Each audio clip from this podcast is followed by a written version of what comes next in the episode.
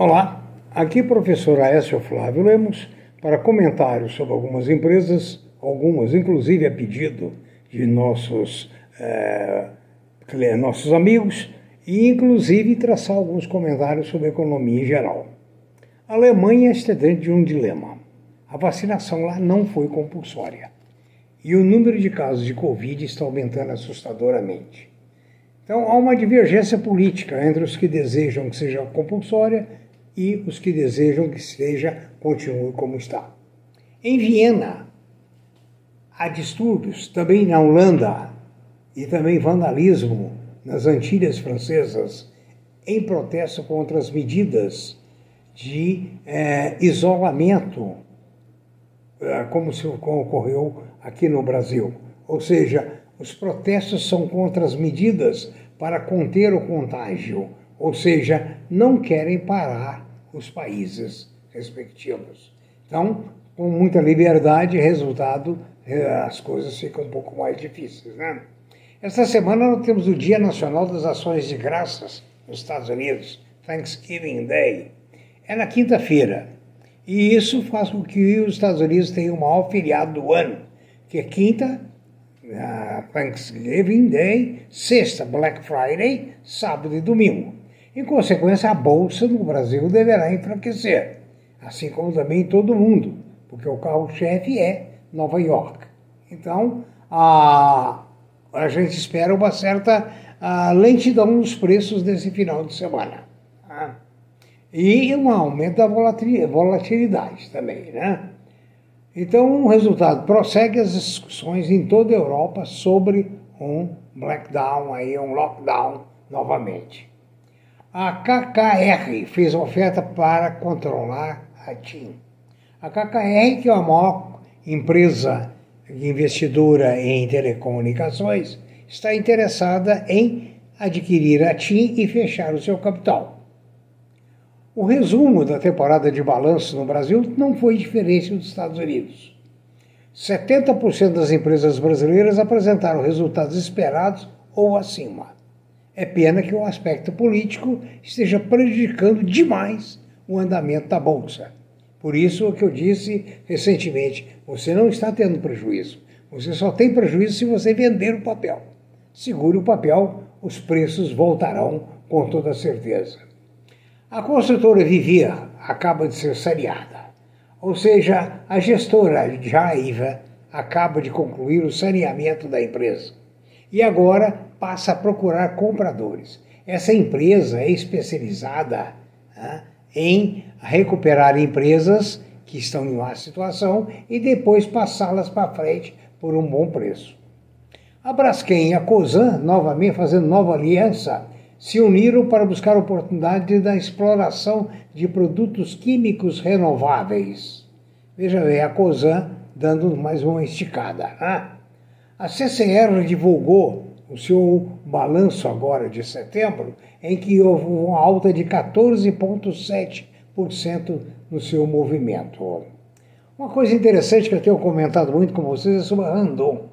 A Randon tem tido lucros mensais sucessivos, inclusive a controladora da Fraslin, produtora de peças para automóveis, e o papel não move, está na casa de 11 reais ela vem batendo recorde e recorde em cima de resultados. Então, você que é da Randon, tem ações da Randon, segure, porque a qualquer hora isso vai mudar. Tem que mudar, com aumento de lucros.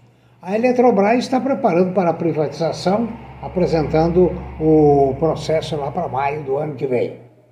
A Eneva firmou com a Servitec um acordo de cooperação para avaliar as alternativas visando o desenvolvimento de um terminal de gás natural liquefeito no porto de Itaqui. E isso vai ser muito bom para a Eneva. Você que é acionista dela, parabéns. A Ípera confirmou a venda do portfólio de produtos farmacêuticos isentos de prescrição e com prescrição para a Eurofarma da Colômbia e do México pelo valor de 51 milhões. A JBS anunciou investimento de 100 milhões de dólares para entrar no mercado de proteína cultivada, que consiste na produção de alimentos a partir de células animais.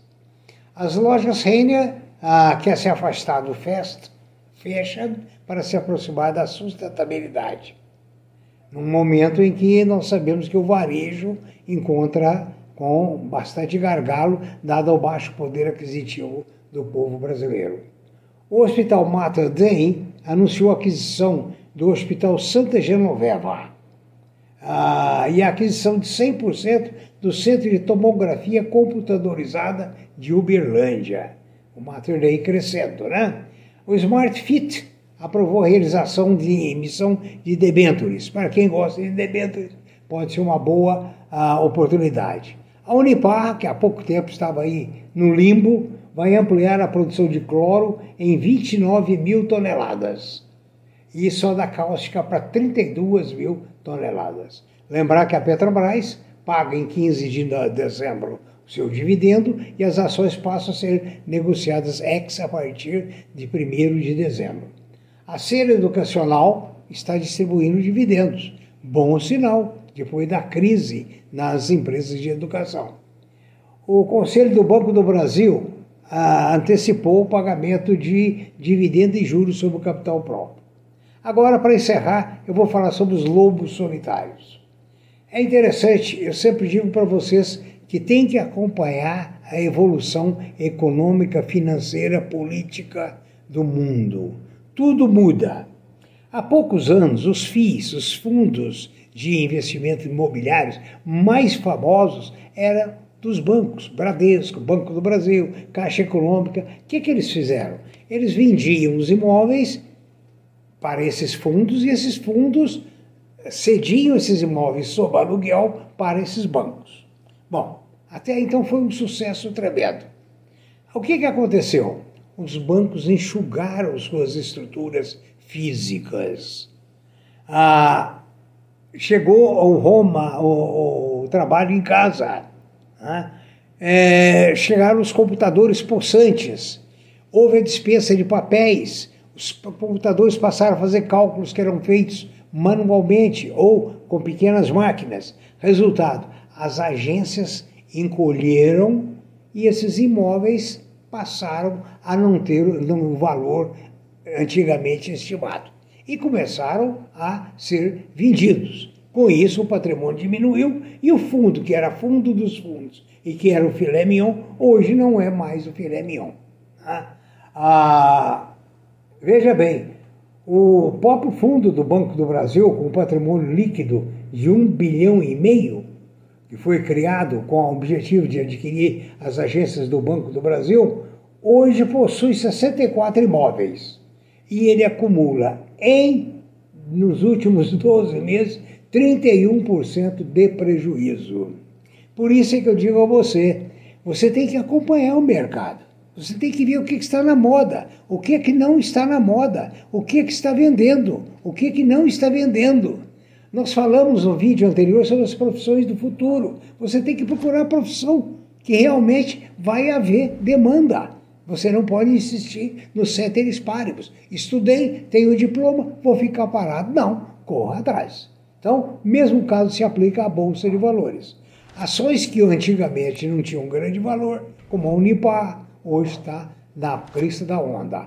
Papel como o Fundição Tupi, que estava desdeixado, deixado de lado, hoje é um grande papel. Ou seja, as motivações vão fazendo com que a economia mude. Tenha um bom dia, um bom trabalho, bons negócios e muita prudência. Muito obrigado.